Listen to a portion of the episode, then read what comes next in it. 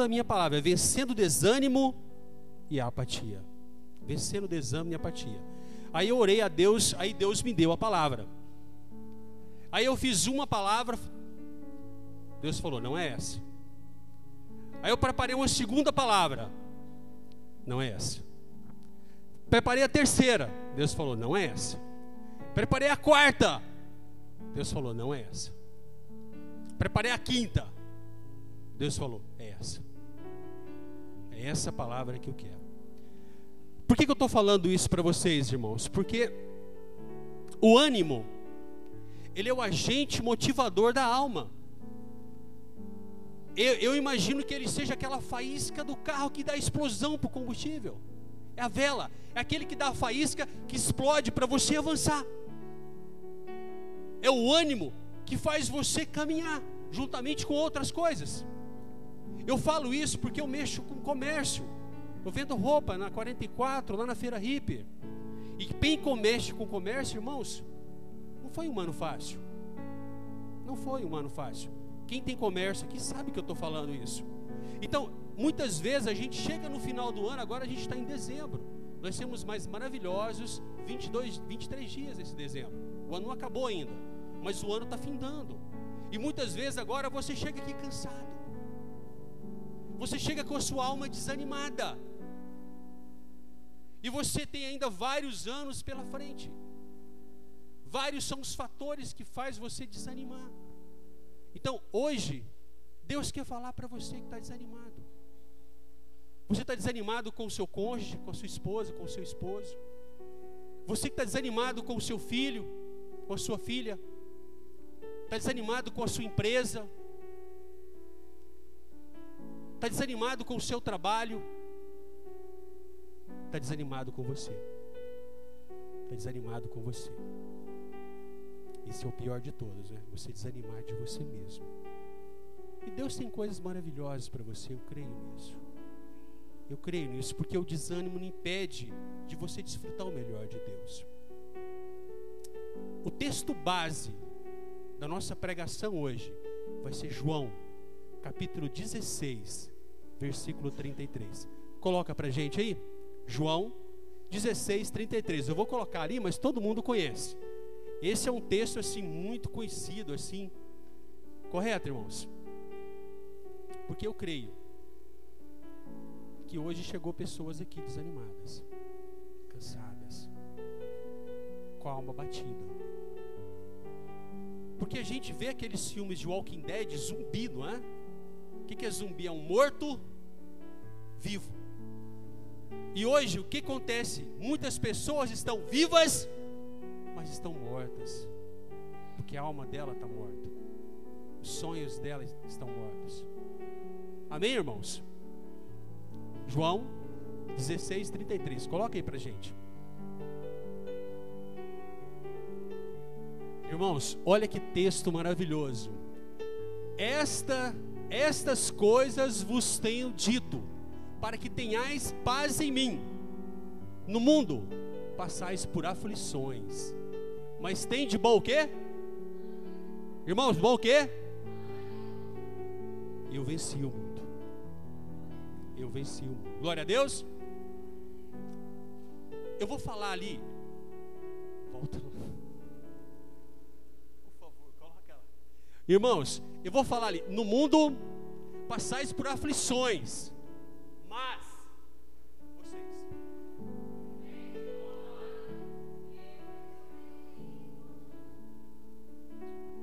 Vamos de novo. No mundo passais por. Amém.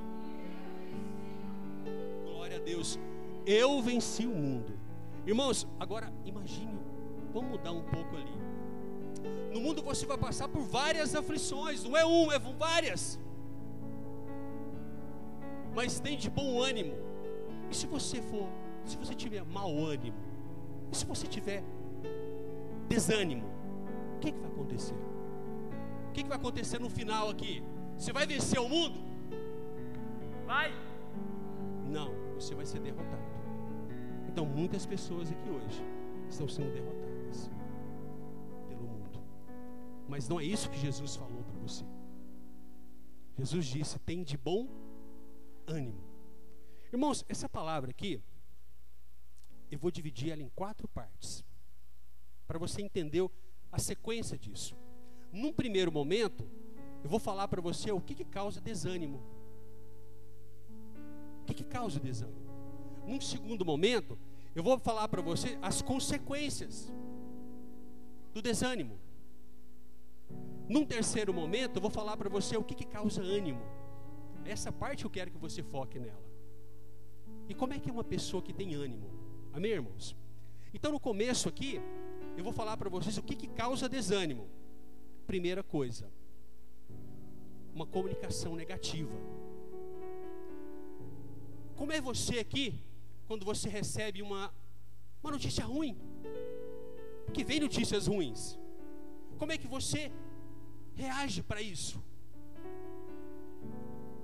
Como é que é a sua reação? Vamos ver Elias, lá em 1 Reis, capítulo 19. A Acabe, Jezabel, que era esposa do rei Acabe, falou o seguinte: manda avisar Elias lá que ele vai morrer. Manda avisar Elias lá que a cabeça dele vai rolar. E a notícia chegou até Elias. Irmãos, Elias ficou com medo. Olha a reação dele diante de uma notícia ruim. Ficou com medo. Foi debaixo de uma árvore, de um zimbro. Pediu a morte. E falou assim: Eu não sou melhor do que os meus pais. Irmãos, olha a reação, porque se tem uma pessoa que é bipolar na Bíblia, é Elias. Esse é bipolar. Eu já fui bipolar. Eu sei muito bem o que é isso. Minha esposa, infelizmente, sabe o que é isso. Eu já fui bipolar. Deus me curou. Eu nem lembro mais. Eu sei que um dia eu fui. Mas se tem uma pessoa que é bipolar, é Elias. Irmãos, no capítulo antes, no 18. No 18. Elias orou e caiu fogo Deus consumiu 450 profetas de Baal. Deus consumiu 400 profetas de Azera ou Azera. Sete mil pessoas não se prostraram para o Deus Baal. Sete mil pessoas. No 18, 1 Reis 18. Lá no 19, ele pede a morte. Olha a reação de Elias.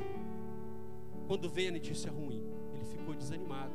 Você desanima também quando vem notícia ruim? Porque ela vai vir. Porque está ali na Bíblia, tereis aflições. Jesus disse isso. Quer ver outro personagem? Golias. Lá em 1 Samuel, acho que é no 14.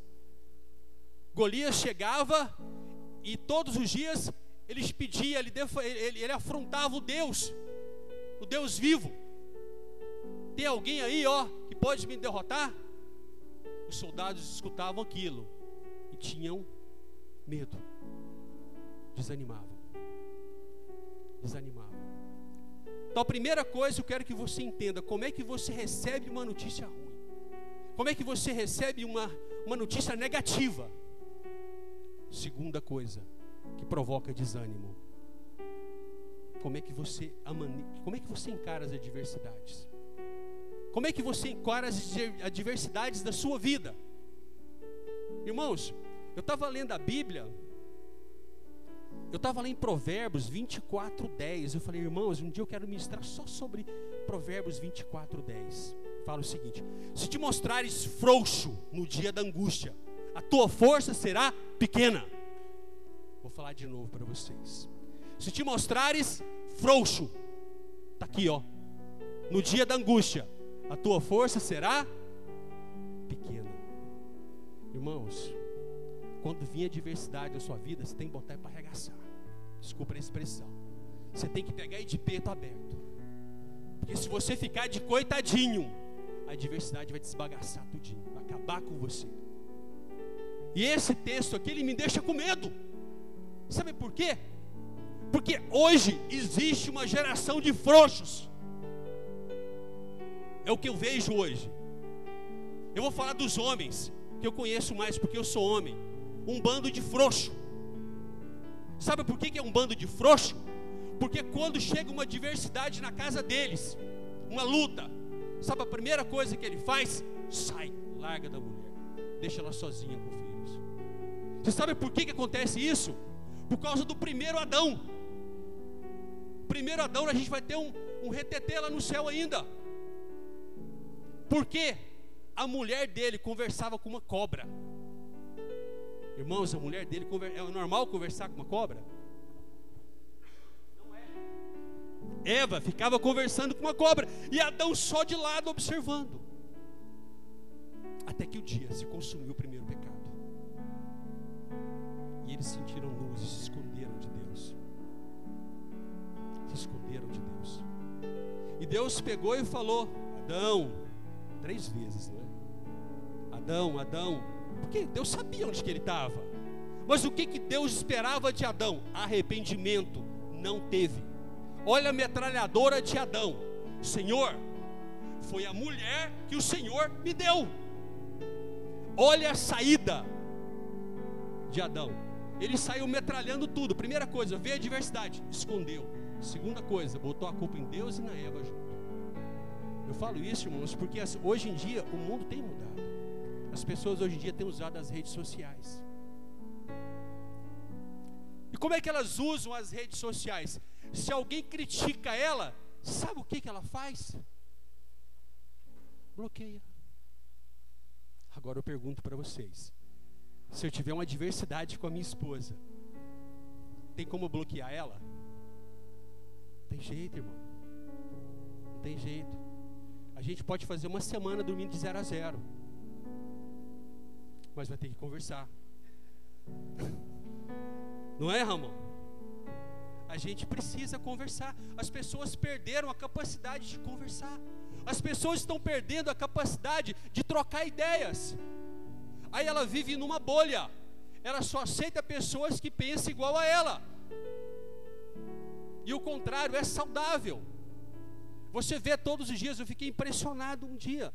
Uma moça, uma youtuber, acho que foi em Santa Catarina, não me lembro. Ela foi casar.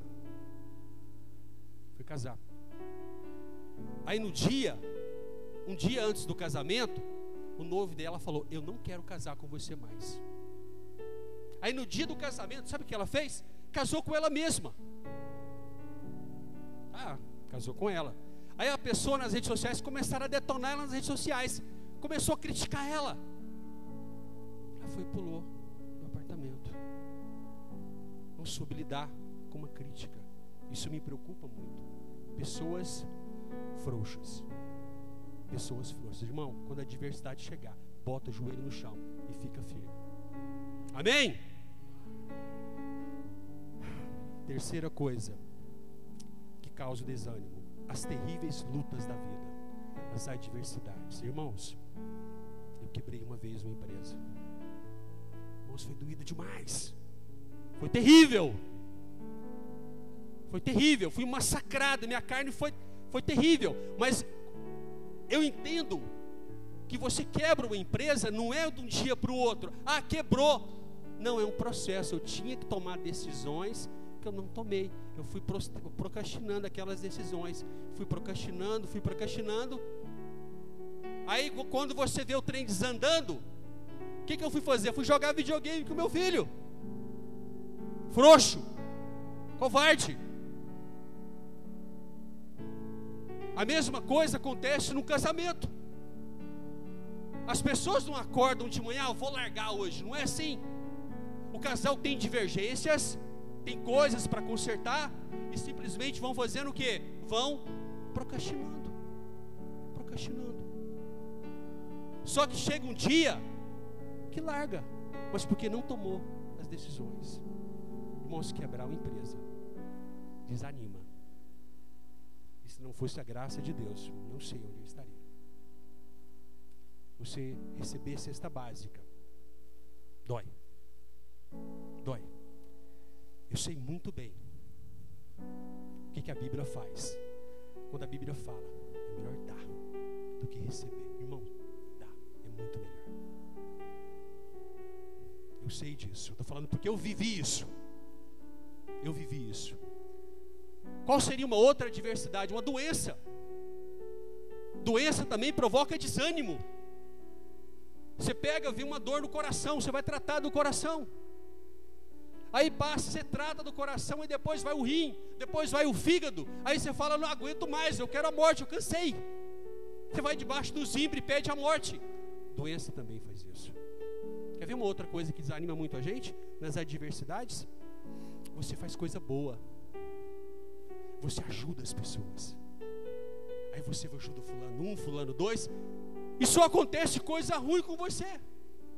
Você ajuda o irmão da igreja, ajuda uma, duas, dez, quinze vezes, e não vem nada em troca, e você fala: cansei, não vou ajudar mais ninguém. Não vou ajudar aquele parente meu, eu não vou ajudar aquele irmão da igreja. Desanimei. Cansei. Amém?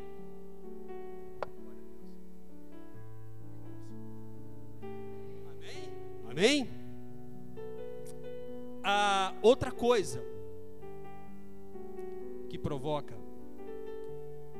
desânimo, ação de Satanás. Irmãos, o diabo só quer matar, roubar e destruir sua vida, ele não quer mais nada. Só isso. Lá em Efésios, capítulo 6, versículo 10 fala: "Os demais irmãos meus, irmãos meus, fortalecei-vos no Senhor e na sua força do seu poder. Revesti-vos de toda a armadura de Deus, para que possais estar firmes contra as estaturas ciladas do diabo, porque não temos que lutar contra carne e sangue, mas sim contra os principados, contra os protestades, contra os príncipes das trevas deste século, contra os hostis espirituais da maldade nos lugares celestiais. Amém, irmãos? O diabo também desanima. Esquece o diabo, não. Às vezes a gente esquece que existe o diabo. Hoje em dia as pessoas não falam muito em diabo na igreja. Não falam muito. Eu percebo hoje nas igrejas, hoje, o momento de autoajuda. Você tem, a, a, a, a, minha esposa falava comigo ontem, quando nós vimos de Goiânia, a igreja hoje ela funciona mais ou menos como se fosse um, um programa de TV, onde tem o Ibope. A hora que o Ibope estiver caindo, você pega e muda a palavra. Mas Deus vai levantar João Batista. Deus vai levantar, Deus vai levantar Jeremias. Deus tem levantado Jeremias para ser duro. É perseguido, mas é duro, firme. Porque existe uma coisa hoje que não pode sofrer, pode passar por dificuldade. Incomoda muito isso. Irmãos, outra coisa que provoca desânimo, uma visão errada da vida. Irmãos, tem pessoas que ficam o dia inteiro vendo desgraça no, no celular. E lá para o Facebook tem um acidente, dois acidentes, um assassinato, dois assassinatos. Só vê desgraça. Só vê tragédia. Irmãos, olha o que, que fala Mateus 6, 22. Olha aí, irmãos. Mateus 6, 22. A candeia do corpo são os olhos porta de entrada do corpo são os olhos. De sorte que se seus, seus olhos forem bons, todo o seu corpo terá luz. Mas se seus olhos forem maus, seu corpo vai ter trevas.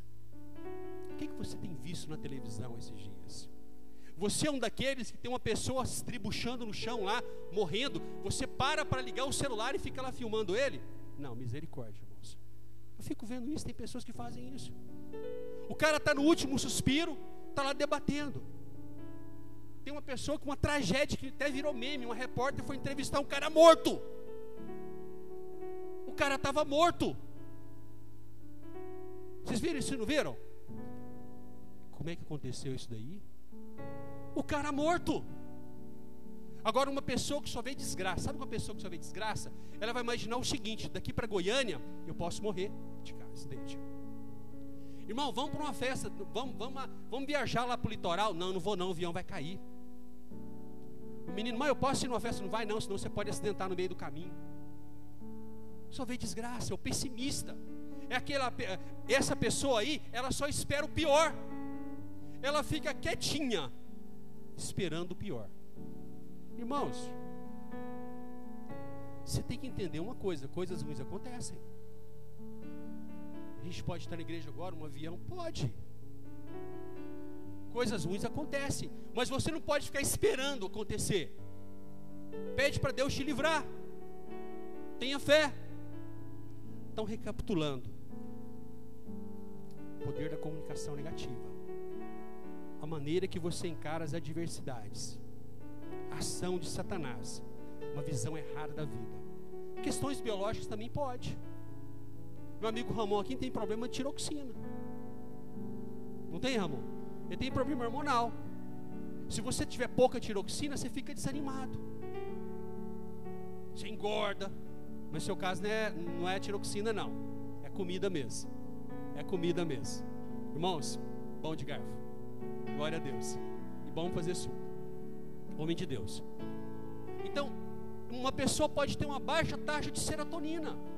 Pode ficar desanimado. Então, tem questões biológicas também. A gente tem que levar isso em consideração. Agora, outra coisa.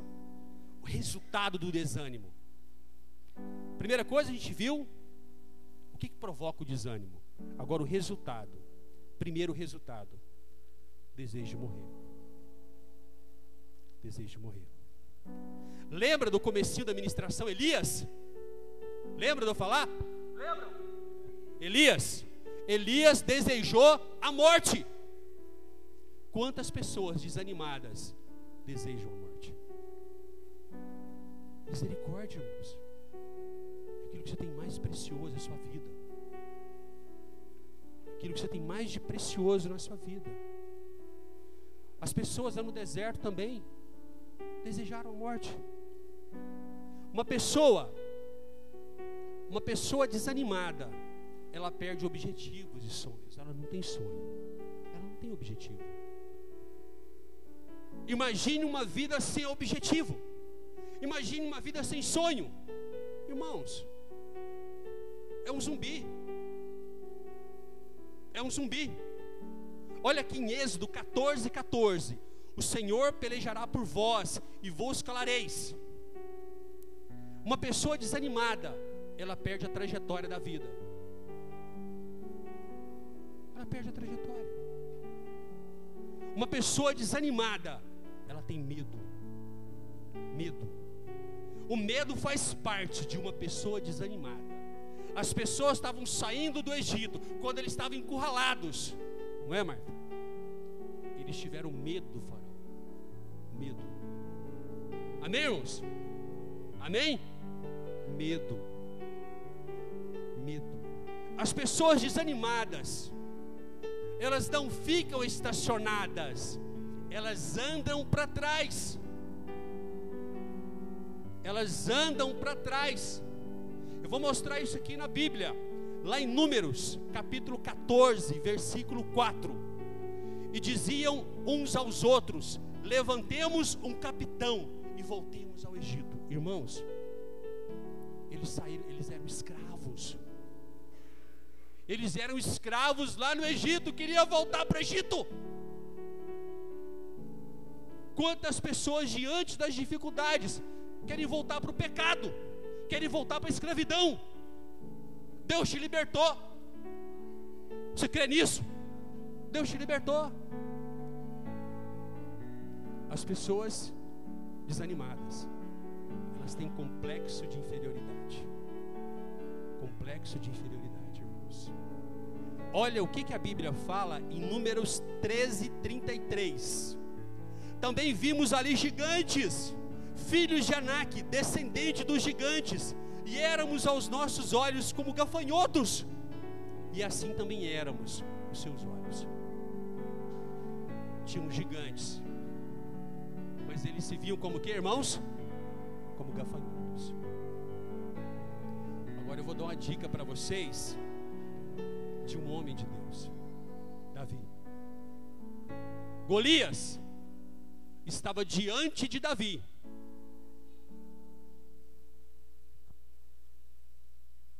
Davi estava diante de Golias. Melhor assim. Aquele gigante, todo armado. O que, que os outros fizeram? Fugiram. Qual foi a reação de Davi? Ele abaixou no ribeiro, pegou cinco pedras e correu para cima. Olha a diferença do perdedor para o vencedor tem adversidade, sabe o que, que ele faz? Ele corre para ela. Ele corre. Glória a Deus. Vocês estão me entendendo? Estou falando muito alto? Amém. Baixou, baixou aqui, não baixou? Amém, irmãos? ah, outra coisa. Uma pessoa desanimada, ela tem um desequilíbrio emocional. Uma pessoa desequilibrada. Do nada ela começa a chorar. Vai chorando. Olha lá em Números capítulo 14, versículo 1. Então, levant... Números 14, 1. Então levantou-se toda a congregação e alcançaram a sua voz. E o povo chorou naquela mesma noite. Irmãos, chorar desse jeito aí, está desequilibrado. Uma pessoa desanimada, ela tem um desequilíbrio emocional. Ela chora do nada. Agora, vocês já viram como é que é, viram? Agora vamos mudar a página. Vamos passar para o outro lado. Vamos passar. Como ter ânimo. Se você agora está desanimado, você já aprendeu como é que é um desanimado. Agora essa parte agora eu quero que você foque nela. Como é que você vai ter ânimo? Vai ser uma coisa. Eu vou falar para vocês, mas isso daqui é igual um remédio. Você tem um remédio, se você está com pneumonia, aí o médico passa para você lá um levofloxacino lá, durante 10 dias. Eu pergunto para você, se você tomar, o que, que vai acontecer? Você vai melhorar. Mas se você não tomar, adianta alguma coisa? Então o que eu estou falando aqui agora é que você tem que praticar. Você tem que praticar. Não adianta ficar só aqui. Você tem que colocar na sua vida. A primeira coisa para você ter ânimo, tenha fé. Irmãos, tenha fé. Amém? Você tem fé? Tem fé? Amém. Tenha fé. Irmãos, a mulher do fluxo de sangue, para mim, é a melhor história da Bíblia. Anos e anos perdendo sangue, doente, anêmica, fraca. Um dia ela escutou de Jesus. Olha a fé dessa mulher. Se eu apenas tocar em suas vestes, estarei o quê? Curada. Se eu apenas tocar, Imagina só para ela tocar Jesus naquela época. Jesus andava com multidão, 10, 15, 20 mil pessoas. Imagina uma pessoa no centro, você fraco, desfalecido, para você tocar ela. Você acha que era chegar lá?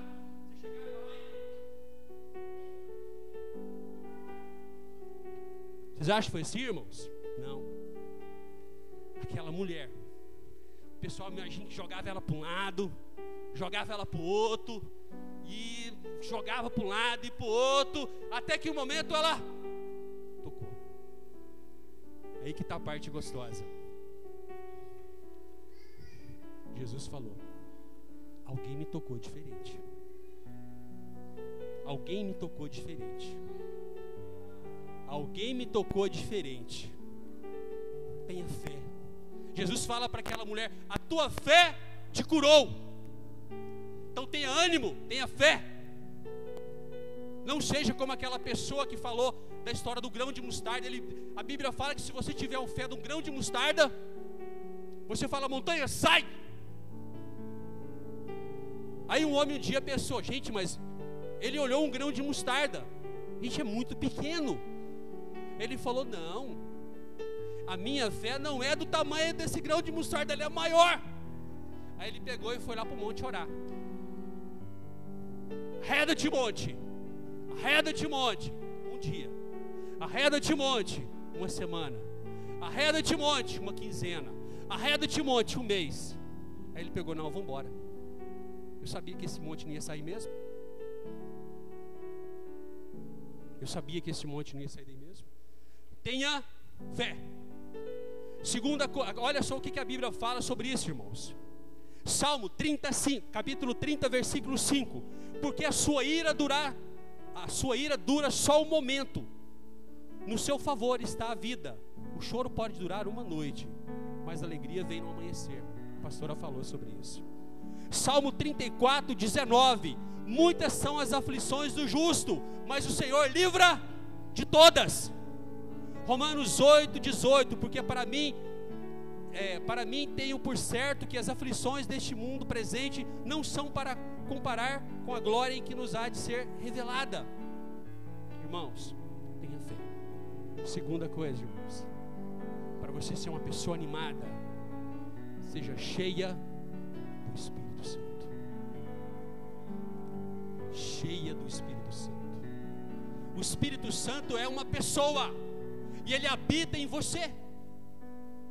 Se você se alegra, ele se alegra também. Se você se entristece, ele entristece também. Eu cresci no filme do, do Caça-Fantasma. Eu imaginava assim que o Espírito Santo, se você, vamos imaginar uma situação, o homem pega, o homem cheio do Espírito Santo de Deus, ele pega e vai num local de prostituição, num puteiro. Aí eu imaginava quando eu era pequeno que o Espírito Santo pegava e saía. Irmãos, ele não sai. Ele não sai. Só que imagina só, um homem de Deus vai num local desse. O que, que vai acontecer com o Espírito Santo? Vai ficar triste. Triste. Essa semana agora eu aprontei. Eu menti duas vezes, irmãos. Mentira pequenininha. Um cliente pegou e falou assim: Ó, oh, tá trazendo minha roupa. Já estou na estrada já. Não estava. O outro pegou e ligou: Cadê minha mercadoria? Não, já despachei. Mentira, está lá em casa. Vou entregar amanhã cedinho. Gente, eu fiquei tão contristado porque o Espírito Santo habita em mim. Existe algo que é santificado, que está dentro de mim. Então seja cheio do Espírito Santo. Aí eu estava estudando essa palavra, eu fui ver a vida de Paulo. Irmãos, lá em Atos 13, 52 fala: E os discípulos estavam cheios de alegria e do Espírito Santo. Lá em Atos 14, 22, confirmando o ânimo dos discípulos, exertando-os a permanecer na fé, pois quer por muitas tribulações nos importa entrar no reino de Deus. Atos 20, 22 e 23. E agora, eis que ligados eu pelo Espírito vou para Jerusalém, não sabendo que me, o que há de me acontecer, senão que o Espírito em cidade me revela, dizendo que me esperam prisões e tribulações. Irmãos, se tem um cara que era cheio do Espírito Santo, era Paulo. Eu estou ficando fã dele. Preciso aprender mais com ele. Preciso aprender com Paulo. Paulo ia para um lugar, o pessoal expulsava ele de lá. Ele ia para outro lugar, as pessoas faziam cilada para matar ele. Ele ia para outro lugar, as pessoas apedrejavam ele. Ele ia para outro lugar, as pessoas chicoteavam ele. Alguém que faz isso, irmãos, é só alguém cheio do Espírito Santo. Irmãos, Paulo teve a roupa retirada em praça pública, que na época era uma vergonha. Paulo teve a roupa retirada. Paulo tomou cinco sessões, quatro de 39 chibatadas e uma de 40. Aqueles que você vê no filme lá, Paixão de Cristo, aquele chicote tem ponta de osso e rasga. Porque naquela época a lei, a lei permitia só 40 chibatadas. Aí sabe o que, que o pessoal fazia? Dava 39. 39 chibatadas, rasgava tudo. Aí depois dava 39, não.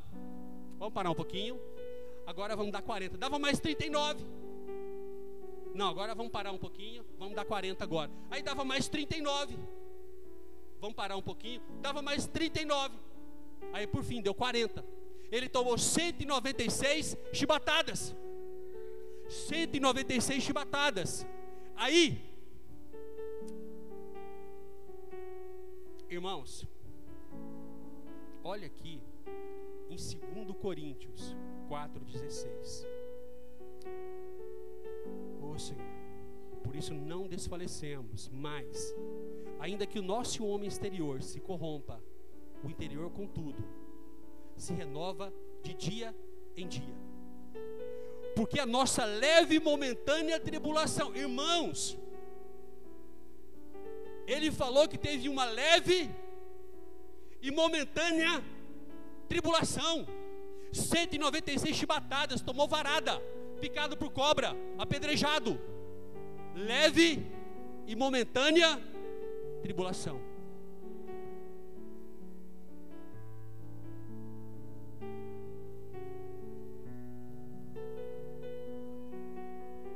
Qual é o seu problema? E mesmo assim, ele não se desanimou. Irmãos, tem que agilizar aqui, senão o pastor vai. Outra coisa, palavra de Deus. O que, que anima você? Fé. O Espírito Santo de Deus e a palavra. A palavra de Deus, irmãos. A palavra de Deus. Irmãos, olha só, Satanás tentou Jesus. Olha a ousadia de Satanás. Se ele tentou o próprio Jesus, o que, que ele não faz conosco? E ele tentou Jesus aonde? Na palavra, lá no Salmo 91, no versículo 11 e 12. Palavra. Lá em Hebreus 4, 12. Porque a palavra de Deus é viva e eficaz. A mais penetrante do que qualquer espada de dois gumes.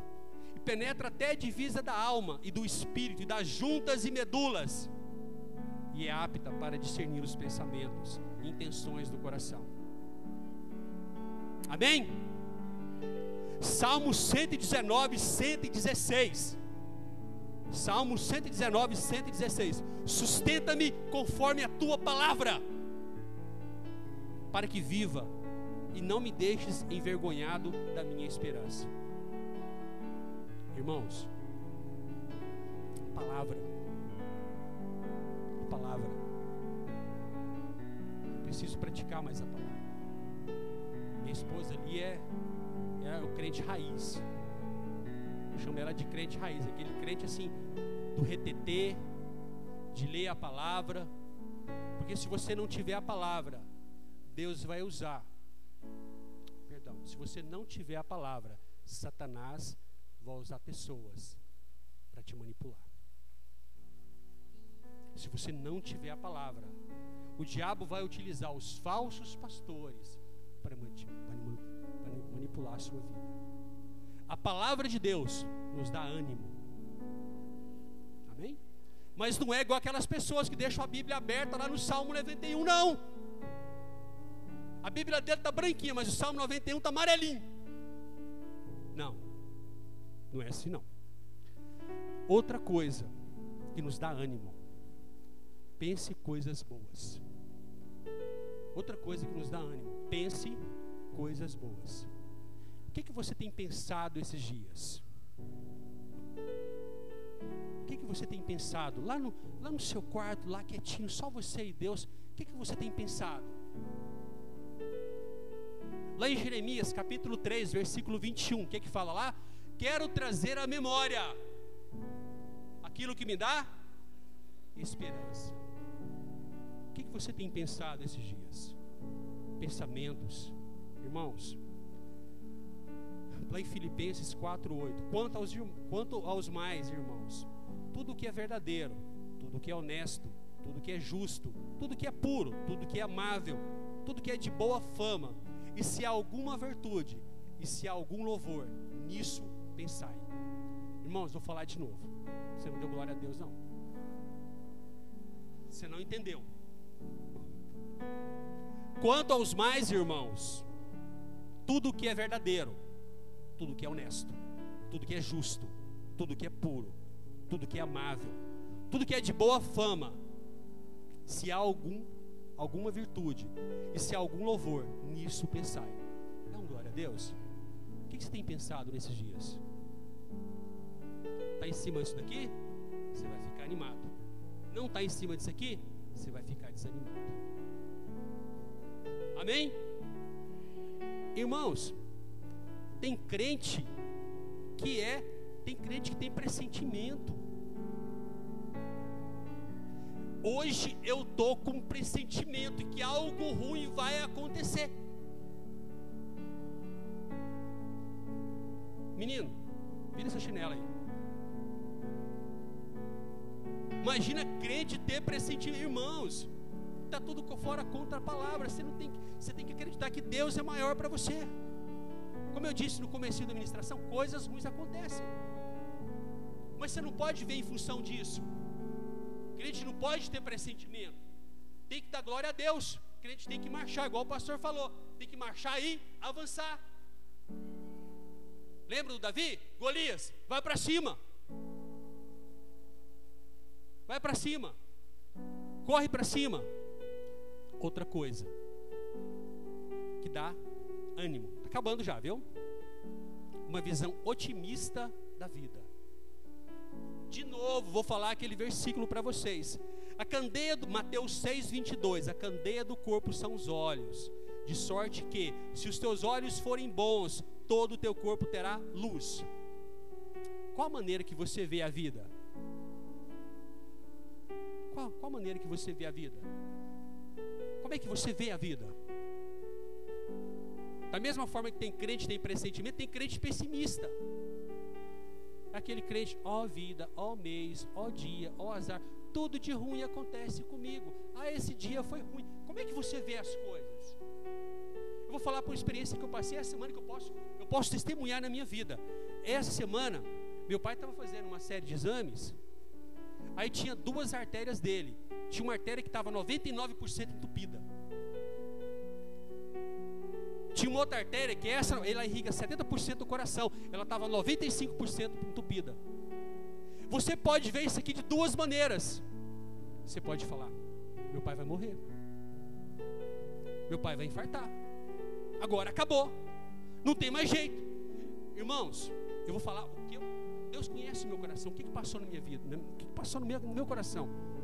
Deus é tão bom que meu pai estava pertinho de infartar. E Deus deu um livramento, trouxe ele para dentro de um recurso. Olha o tanto que Deus é maravilhoso. Como é que você vê a vida? Você tem uma visão otimista da vida ou você tem uma visão pessimista? você tem uma visão realista? A história do copo meio cheio, meio vazio, estava olhando o copo ali. Como é que você vê? Como é que você vê a sua vida? Porque como você vê a sua vida, assim ela vai ser. É simples isso. Como é que você vê? O homem um dia contou uma história, achei legal a história dele. Ele falou o seguinte: esse ano para mim foi péssimo. Me aposentei não sou mais uma pessoa útil. Meu filho bateu o carro, acabou com o carro tudo, esbagaçou tudo, o carro deu perda total. O meu pai morreu. Foi um ânimo terrível esse ano. E ele falando para a esposa dele. É a esposa sábia, né? Ela disse: Não, meu bem, não foi assim que aconteceu.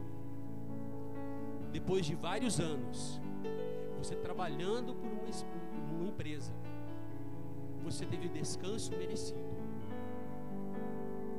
Deus deu um livramento para o nosso filho. Deus livrou o nosso filho da morte. O seu pai, com 92 anos, são, consciente, Deus levou ele. É a mesma história, não é? Mas divisões diferentes. Agora eu pergunto: como é que você vê as coisas? Qual é a visão que você tem da sua vida? Porque a visão que você tem é assim que vai ser. Amém? Tem pessoas, por exemplo, que ela quer prestar um concurso, quer passar num concurso. Aí não estuda. Chega, passa a semana inteira sem estudar, final de semana não estuda, aí sabe o que acontece?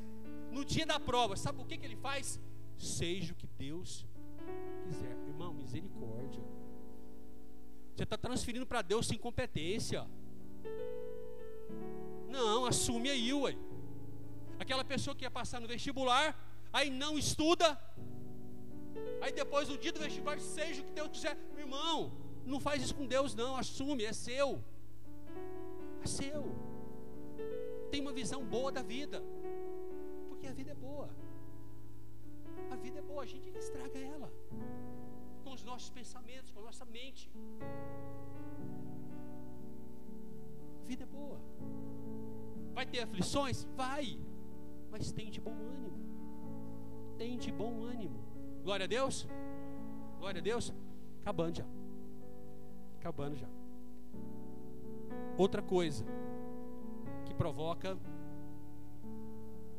desânimo, ou ânimo, perdão, agora é ânimo. Boas palavras, boas palavras, boas palavras, boas palavras.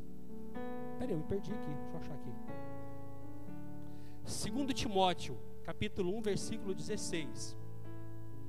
Porque o Senhor concede misericórdia à casa de Onesíforo, porque muitas vezes me recreou, ou seja, me animou, e não se envergonhou das minhas cadeias. Irmãos, boas palavras também provocam ânimo. Paulo tinha pessoas que falavam boas palavras para ele. Deus levantou Onesíforo, Deus levantou Tito, Timóteo, para falar coisas boas para Paulo. Fale coisas boas. Agora imagina só, irmãos, o contrário. Imagina pais que amaldiçoam os filhos. Pais. A minha mãe me amaldiçoou muito. Era gostoso pra caramba. Ela me amaldiçoou muito. Muito mesmo. Mas muito. Mas hoje, mas eu não a culpo, porque faltava ela conhecimento. Estamos perdoei, não tem nada. Mas imagina um pai falar: Você não vai ser nada na vida, você não presta, você não vale nada. Pais que amaldiçoam filhos, misericórdia. Pastores que amaldiçoam membros, também passei por isso. Se você sair da minha igreja, a mão de Deus vai pesar sobre você. A mão de Deus vai pesar. E misericórdia, irmãos. Se você sair dessa igreja, vai pesar sobre você. Aí você sai da igreja. Aí de repente está passando por uma luta. Ele chegou, ó. Eu falei? Você ia passar por luta? Tá vendo? Misericórdia, a pessoa, a nossa boca, ela tem que ser bênção. Eu estou falando aqui é de crente, irmãos, não é ímpio, não. De crente.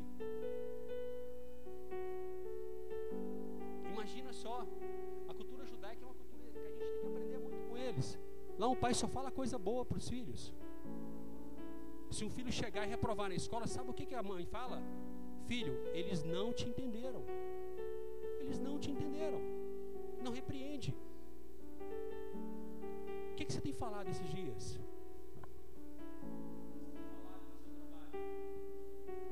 O que, que você tem falado para os seus amigos?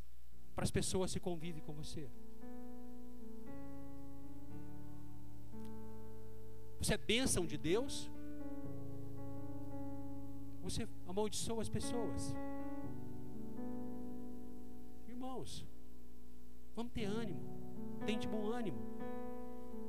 Encerrando agora. Qual o resultado de uma pessoa com ânimo? Irmãos, uma pessoa com ânimo é uma pessoa cheia de energia. É uma pessoa que não se cansa. Uma pessoa que se levanta de manhã, trabalha o dia todo, tem aqueles. Chega de tarde, a pessoa está zerada. Amém? Acabou? Tá. Uma pessoa que tem ânimo, ela tem persistência. Persistência.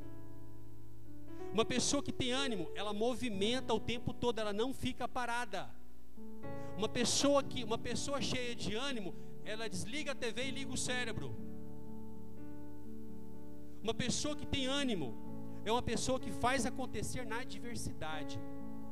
Hoje em dia existe uma palavra, está muito na moda agora, chama resiliente.